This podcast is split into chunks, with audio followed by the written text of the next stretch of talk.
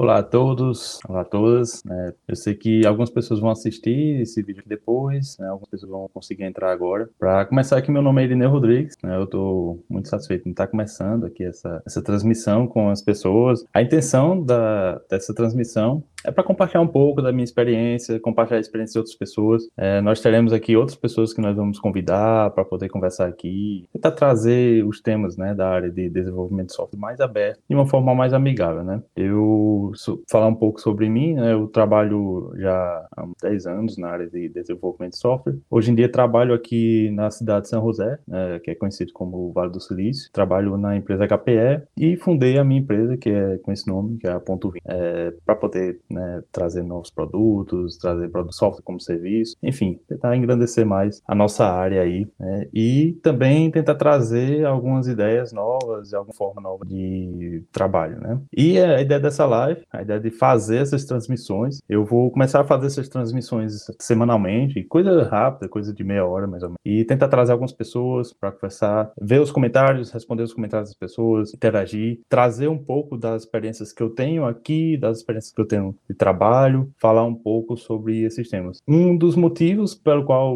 eu queria, né, assim, iniciar esse trabalho de ficar fazendo tipo de divulgação, esse tipo de, de live e tudo mais, era para é, tentar acabar um pouco, né, com ter muito achismo na nossa área, né, e tudo que eu vou tentar falar aqui são coisas com que eu trabalho. Se eu não conhecer sobre a área que eu vou trabalhar, que eu vou conversar, eu vou chamar pessoas que trabalham naquela área para poder explicar melhor. Enfim, vamos tentar aqui como é que vai ser esse modelo, né. E sem mais delongas, né, hoje o tema que eu quero trazer aqui é sobre MVP e o que o que me fez, né, querer trazer esse tema, primeiramente sobre MVP, foi alguns textos e uns podcasts que eu vim ouvindo. Né, eu, eu, consumo bastante podcast né, e aí eu escuto que o pessoal tem uma visão muito bem formada. Muitas empresas acabam né, compartilhando também a, a, a, sua experiência com MVP e eu, né, já trabalhando há um bom tempo, gostaria de compartilhar também a minha experiência trabalhando com essa estrutura, né, com essa ideia ideia de, do mínimo produto viável, né, que a gente chama. Então, já é, é deixando aqui claro, né, para quem perguntar o que é que é MVP, né? MVP, o próprio nome já está falando, até coloquei na tela, é o mínimo produto viável. Só que é, às vezes a gente acaba confundindo né, o MVP como sendo um código que a gente coloca, a, a, a gente coloca o, o, faz o código ali de qualquer jeito e já manda para produção. Né? Trabalhei em algumas empresas aqui no, na região, aqui do Vale, e eles tinham muito essa cultura de nós vamos ao vivo, né? Faz o código e já coloca para produção e vai ao vivo. Só que isso é um pouco, nós temos que ter um pouco de cuidado com isso, porque muitas das empresas que, que já estão aqui no Vale do Silício, elas já estão aqui há muitos anos. Então, elas já erraram bastante, já acumularam capital para fazer esse tipo de erro. E às vezes eu vejo que as, as empresas, né, as empresas mais jovens, até mesmo as startups, acabam entrando um pouco nesse erro, né? E aí eu vou tentar compartilhar aqui alguns conhecimentos que eu fui tendo, algumas coisas é, que eu fui vendo né, trabalhando com MVP, para ver se vocês vão se identificar, né? E aí vão deixando comentários, né? Quem estiver entrando aí na, nessa transmissão, a ideia dessa transmissão aqui é para compartilhar mesmo, sabe? Se você tiver algum comentário aqui, coloque o comentário que eu mando aqui para a tela, a gente faz um, de uma forma bem, bem mais interativa, tá? Bem, é, uma das coisas, né, que eu acho muito importante, vou até colocar aqui na tela já para começar um, uma discussão, né, é que eu percebo que muitas pessoas e muitas empresas, inclusive empresas que eu já trabalhei, elas acabam acabam mesclando um pouco a ideia de prova de conceito e MVP. Vamos definir o que é, que é MVP. Né? MVP é quando você vai começar um projeto e aí você chega para o cliente e diz o seguinte: olha, nós vamos entregar para você, logo de primeira mão, aquilo que é mais importante para você, é, que vai agregar mais valor ao seu negócio, certo? De primeira, logo de primeira mão. Então, o, quando você está trabalhando ali com o, o, um MVP, né, você já está dizendo para o cliente: olha, nós vamos ter entregas incrementais e essas entregas incrementais vão acontecer de acordo com a necessidade, de acordo com aquilo que mais gera valor para o seu negócio. O problema é quando o cliente sempre fala, né? Bem, tudo é prioridade para mim. O sistema completo é prioridade para mim. E aí entra a questão de você saber priorizar dentro das prioridades. Aí tem vários, né, várias técnicas, né, até do, do mundo ágil. A gente fala muito de técnicas né, que ajuda você priorizar, ajuda você separar as dependências entre as atividades prioridades, e aí você conseguir convencer o seu cliente a dizer, bem, eu sei que tudo é prioridade, mas nós temos, nós podemos entregar isso, isso, isso que vai agregar valor. Uma vez que você cria esses subserviços, né, que vão gerar valor para o cliente, e aí você tem aquele mínimo de produto, que é o produto viável para o negócio do cliente. E aí o que é que acontece? Muitas pessoas, eu já vi isso acontecendo nas empresas, e queria até agradecer aqui a presença do Pedro, muito obrigado, Pedro. Como sempre, aí você sempre apoiando qualquer coisa, né, que eu faço aqui, você sempre tá, tá conosco aqui apoiando. Coloca seus comentários também, Pedro, é muito, muito importante mesmo, vamos interagir. É, quando você separa né, o, o, que é primordial, que é viável para o negócio do cliente, né, você começa a desenvolver, e aí, para desenvolver aquele pedaço que é primordial, você tem que ter uma estrutura. Eu vi muitas pessoas até falando, né, nos, na, nesses podcasts que eu estava ouvindo, o pessoal comentando, bem, você constrói rápido, entrega rápido e o cliente já começa a utilizar. Esse, esse, essa forma de a gente falar assim, ah, é muito rápido, nós vamos criar microserviços para tudo, nós vamos é, criar esse pequeno serviço, fazer o, a implantação desse serviço no lado do cliente, tudo muito rápido. Só que toda essa estrutura de você criar um MVP, ela requer um estudo de arquitetura muito grande antes de, antes de começar a desenvolver o negócio, né? Eu já vim trabalhando em várias empresas em que o que, que o pessoal fazia. E é por isso que eu coloquei esse tema aqui. Que MVP é diferente de prova de conceito. Eu acredito que as pessoas que vão assistir e as que estão assistindo, que são da área, já devem ter se deparado com isso. Você começa a desenvolver uma prova de conceito e aquela prova de conceito vira produto. Quem nunca passou por isso, né? O pessoal começa a desenvolver um código e esse código começa a gerar o que a gente chama de débito técnico. O código começa a ter muito, muito, muito código é, que a gente chama de hardcoded, né? O código começa a ter muitos, é, muitas partes sem testes. O código vai sem teste unitário, vai sem teste funcional. E aí o desenvolvedor começa a fazer alguns testes na máquina dele, tá funcionando na máquina dele, né? Quem nunca falou aquela, aquela frase, né? Tá funcionando na minha máquina. E aí manda para produção. O que é que acontece? O problema que quando você faz, é, quando você manda essas coisas para produção, o cliente vai começar a pegar os erros, é né? porque você deixou várias fases de lado e você não focou em fazer essas, essa primeira triagem, né? Você não focou em pegar o, o, o software que você estava desenvolvendo, pegar aquela prova de conceito. Uma vez que ela provou o conceito, você tem que descartar a prova de conceito. Eu acho que essa é uma das partes mais pesadas que tem, né, na nossa área, porque como é que você vai chegar para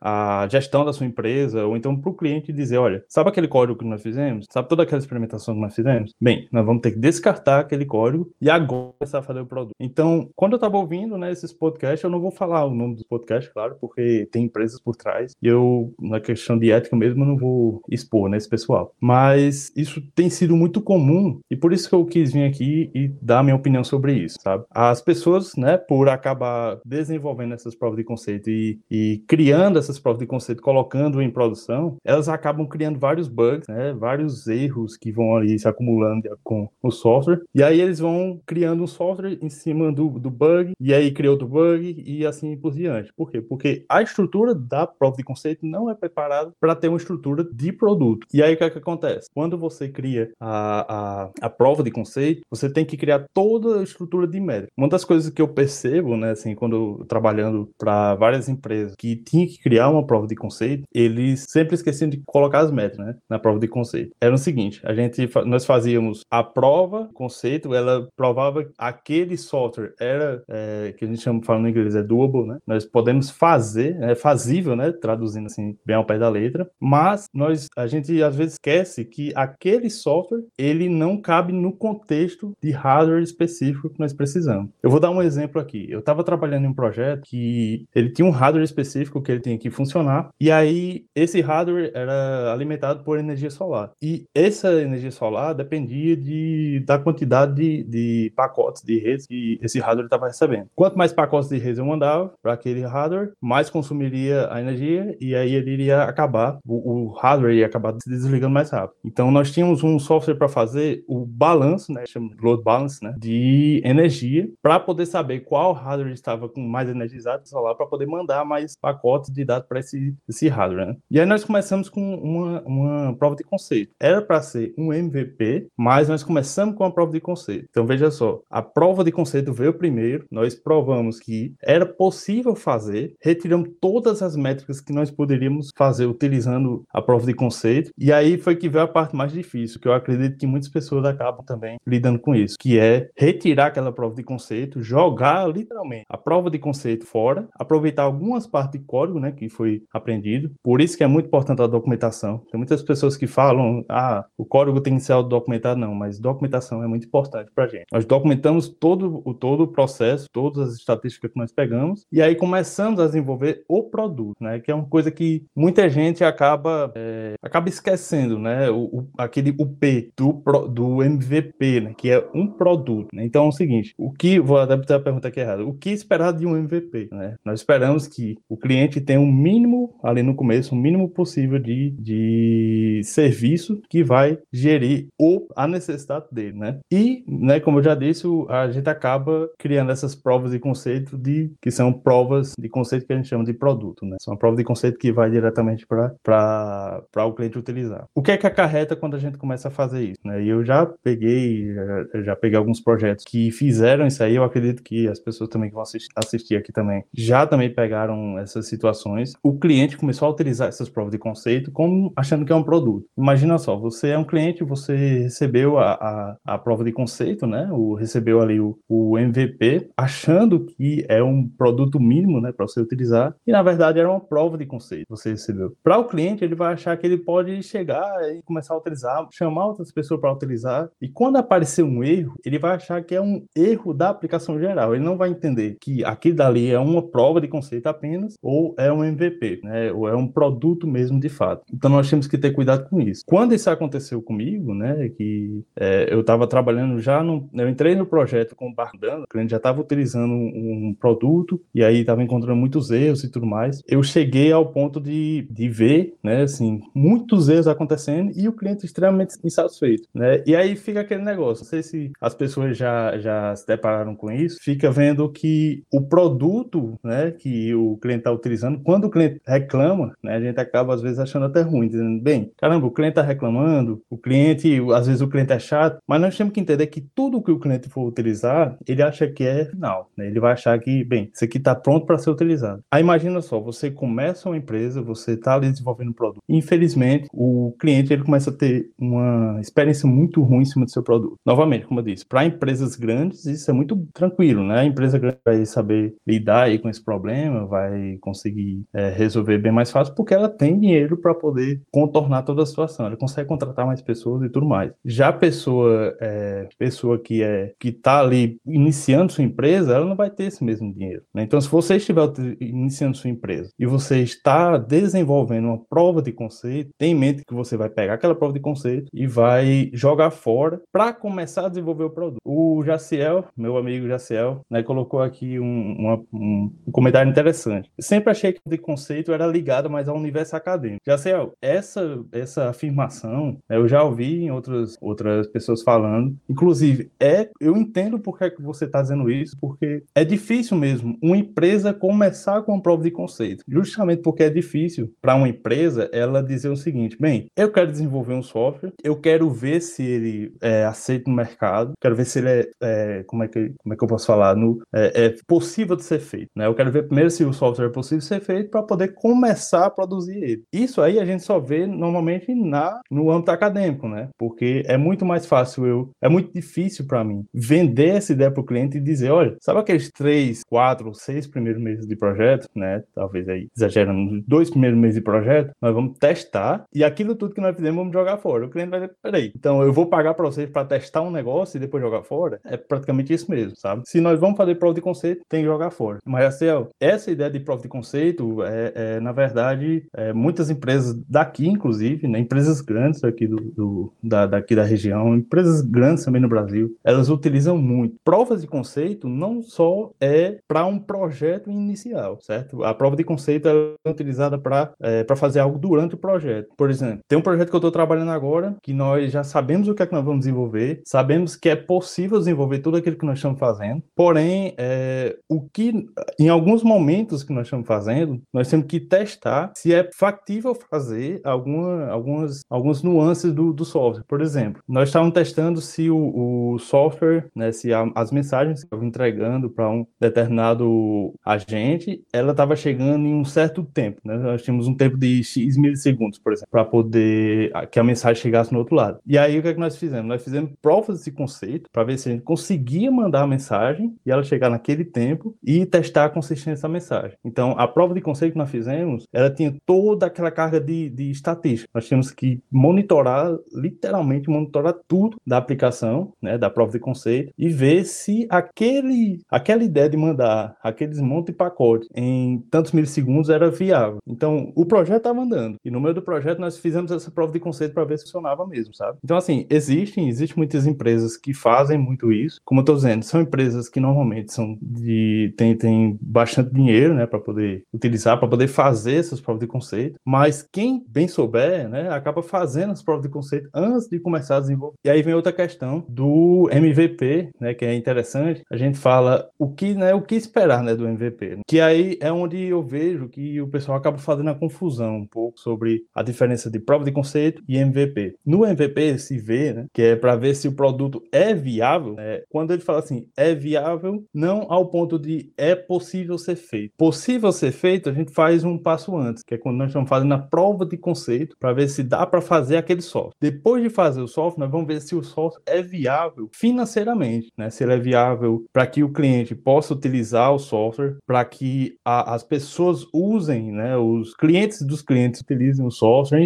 enfim, se ela é viável para o dia a dia operacional da empresa. Se ela não for viável, aí a ideia de utilizar MVP vai ajudar com que a empresa não gaste tanto dinheiro. Porque o que, que acontecia antes? Nós tínhamos, é, acho que é, as pessoas que trabalham na área sabem do, do modelo cascata, né? Inclusive, o modelo cascata ainda é muito utilizado em muitas empresas, tá? Existem várias empresas ainda hoje que desenvolvem primeiro a documentação, desenvolve todo toda a, a, o design da aplicação em um papel, em um documento, para depois começar a desenvolver o software. Isso você encontra aqui no Vale, isso você encontra aí no Brasil, você encontra em vários lugares. Então, assim, na academia, né, a gente pensava que ah, acabou, né? Isso aí foi lá em 1980, tanto que eu escuto muitos podcasts, pessoas falando que assim, bem, o modelo cascata era feito lá em 1980, 70 não. Até hoje tem muitas muitas empresas que trabalham com modelo cascata. E aí o que acontece? No final que você tem toda a documentação pronta da aplicação, aí é que eles vão começar a desenvolver o software. E quando começa a desenvolver o software e,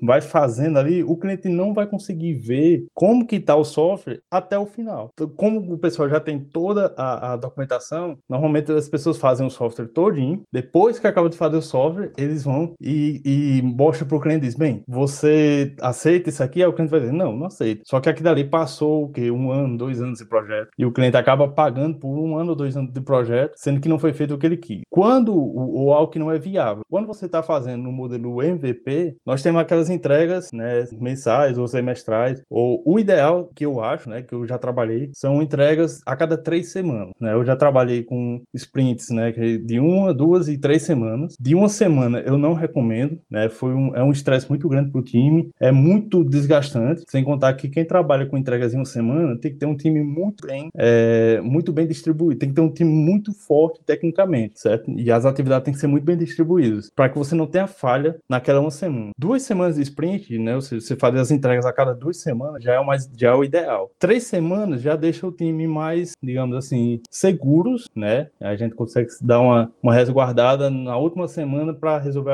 fazer mais testes, resolver alguns bugs se tiver, né? Que se for encontrando e tudo mais. Então, assim, quando você faz esse MVP, você desenvolve uma parte do software, entrega a cada X período e o cliente começa a utilizar. Quando o cliente começar a utilizar, ele pode perceber que aquele software não é viável para o tipo de negócio. Então, o que acontece? Você, deu, você fez duas ou três entregas e o cliente percebeu que não é viável, e aí é onde entra o, o V, né? Você entregou o mínimo do software completo para o cliente e ele percebeu e gastou menos dinheiro. Então, por isso que é importante a gente trabalhar com essa ideia do MVP. Só que eu achei importante trazer trazer essa ideia aqui para que a gente entenda que é diferente MVP de prova de conceito, certo? Deixa eu ver aqui, acho que o Jacel colocou aqui mais comentário também. É interessante a distinção que você fez sobre POC e prova de conceito. Essa, essa ideia, né, do, do o, Pedro também colocou aqui, é, concordo, há muitas empresas usando o modelo cascata. Você ver, o Pedro ele já traba, ele trabalha aqui no, no Vale do Silício também, conhece muitas empresas, muitas pessoas, né? E a gente sempre conversa, né, Pedro, é, sobre o modelo modelo que as empresas vão, vêm trabalhando, né? Inclusive, esse modelo ágil, até que eu abri um parênteses aqui, esse modelo ágil, ele foi muito desenvolvido e muito é, disseminado no Brasil. Aqui, no, no, eu esperava mais, né, quando eu vim aqui trabalhar com as empresas aqui no Vale do Silício, de que as empresas utilizassem mais o modelo do modelo ágil, até mesmo porque nasceu aqui, né? Eu pensava que as, as empresas já tinham adotado o modelo ágil bem mais do que nós adotamos no Brasil. Só que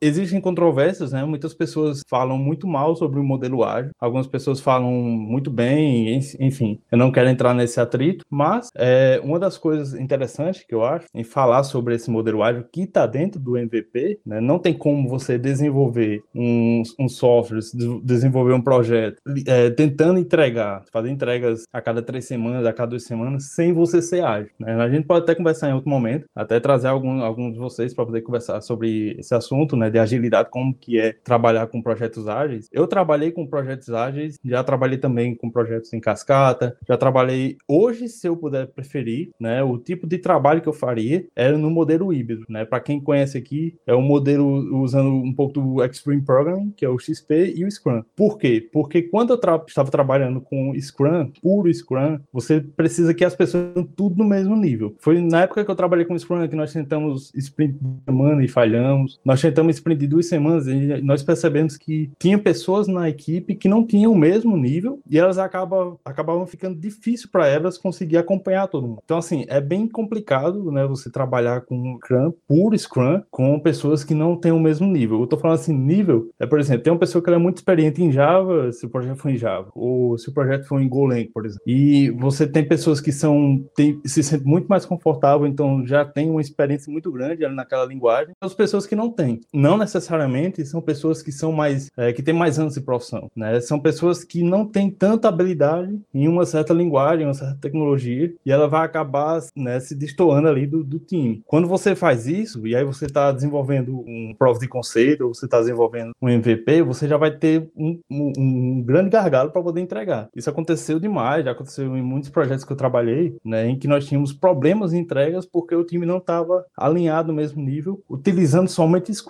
Aí quando nós começamos a pegar o Scrum, né, trabalhando um pouco ali com Scrum e trabalhando com o XP, quando nós mesclamos os dois, aí deu um resultado bom, porque o time, nós utilizamos, por exemplo, o pair programming, né, nós pegamos as pessoas que tinham muito conhecimento com pessoas que estavam ali ainda começando, tem pessoas muito júniores, colocamos ela perto um do lado da outra e elas conseguiram progredir e trabalhar bem melhor. Deixa eu ver aqui, o Jaciel comentou também. Trabalhei em uma empresa, em uma squad, que não era muito bem nivelada tecnicamente. E geralmente as estimativas eram bem ruins. Jaciel, estimativa né, é, é, interessante, sabe assim? E estimativa e MVP tá, tá tudo dentro, né? Tá tudo, tudo alinhado, porque quando você define um mínimo do produto que você vai entregar para o cliente, você já definiu ali um prazo de entrega. Por exemplo, eu estou trabalhando com sprint de três semanas. Quando eu estou trabalhando com sprint de três semanas, eu já digo que, ó, daqui a três semanas eu vou entregar, certo? E eu já tenho que dizer para o cliente três semanas antes o que é que eu vou entregar. Então imagina só, eu vou entregar para ele um relatório dizendo, ó, daqui a três semanas você vai ter isso aqui, assina embaixo, e o meu time vai trabalhar em cima disso, em cima. E quando eu estou falando de MVP, eu estou falando de produto. Né? Muitas pessoas acabam esquecendo um pouco dessa questão do MVP, né? Que é, acha que o MVP é só um, uma pequena prova de conceito que você vai melhorar. Claro que nós temos as melhorias que nós podemos fazer, mas também nós temos que ter em mente de que nós estamos entregando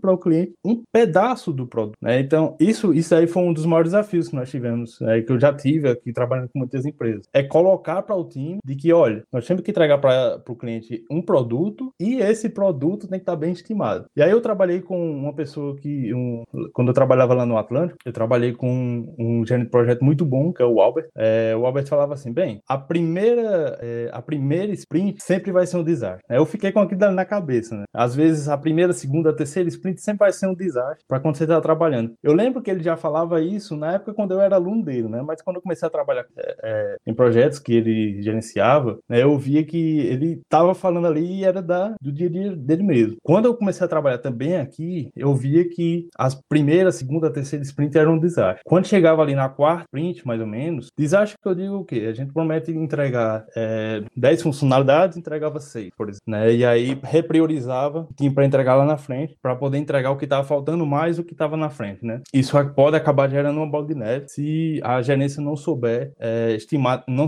não souber lidar com isso. Aí é onde entra a questão da estimativa. Como é que eu estimo, como é que eu estimo um trabalho que eu ainda não, né? É por isso que é importante no projeto nós temos pessoas de vários níveis diferentes e que a equipe esteja confortável com a tecnologia que está trabalhando. Aí tem vários vários métodos, métodos, né? Eu já trabalhei em um projeto que nós tínhamos o Planning Poker. Muitas pessoas falam: "Ah, Planning Poker isso não funciona". Não, funciona sim. Eu já trabalhei, foi legal, assim, funciona um Planning Poker em empresas em, no, na qual as pessoas têm ética para trabalhar, né? Quando as pessoas é, não têm tanta ética para estar tá trabalhando ali junto, não tem aquele respeito mútuo, né? Assim, a, a, às vezes algumas pessoas tentam utilizar do momento do Planning Poker para descontar alguma raiva, alguma coisa assim do tipo, aí realmente não funciona. Por isso que muitas pessoas acham que, em geral, o Planning Poker não funciona. Mas eu já trabalhei em projeto que funcionou o Planning Poker e ajudou bastante para fazer a, a, as estimativas que tinha no projeto. Então, assim, estimativa o nome até já tá dizendo, né? é engraçado. Eu também trabalhei em um projeto, isso aí foi engraçado. Trabalhei em um projeto em que o, nós fizemos a estimativa. E aí o gerente pediu para colocar, vou colocar ativos aqui no plano. Colocamos as estimativas lá e tal, ó,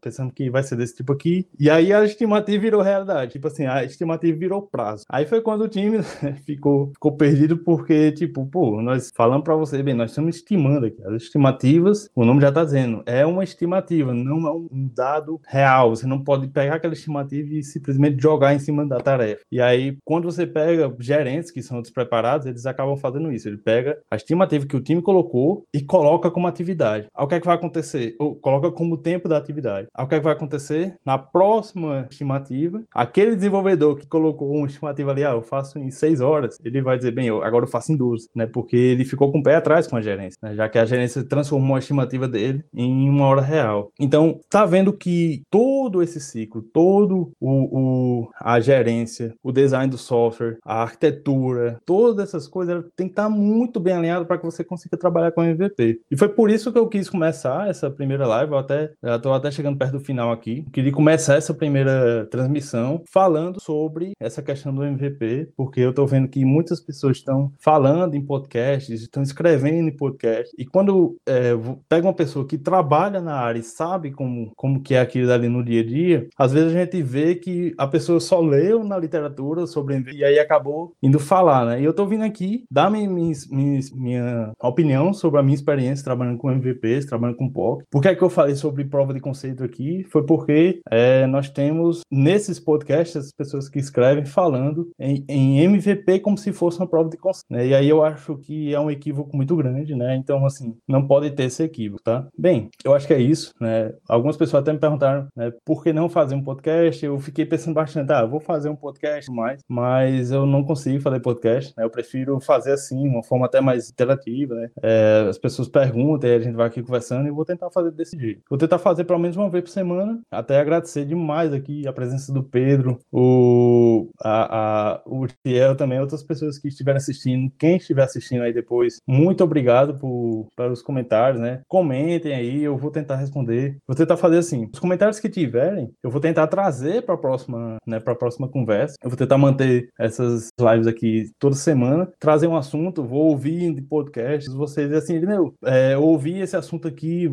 tenta falar sobre isso, né? Se eu tiver alguma opinião prática, né? Se eu tiver algo que, com que eu trabalhei mesmo, aí eu posso falar. Se eu não tiver, né? A, a, se eu não souber, né? Falar, aí eu vou trazer alguém que sabe como falar, né? Que, que possa esclarecer melhor aí. Então, assim, muito obrigado aí a todos, né? Vamos continuar aí, compartilha, né? Compartilha o conhecimento que, que vocês têm, compartilha, vamos compartilhar com, é, conhecimento, né? Sem, sem é, romantizar a nossa área e também falando um pouco da verdade como que é a nossa área, tá? Então é isso, muito obrigado a todos, até mais.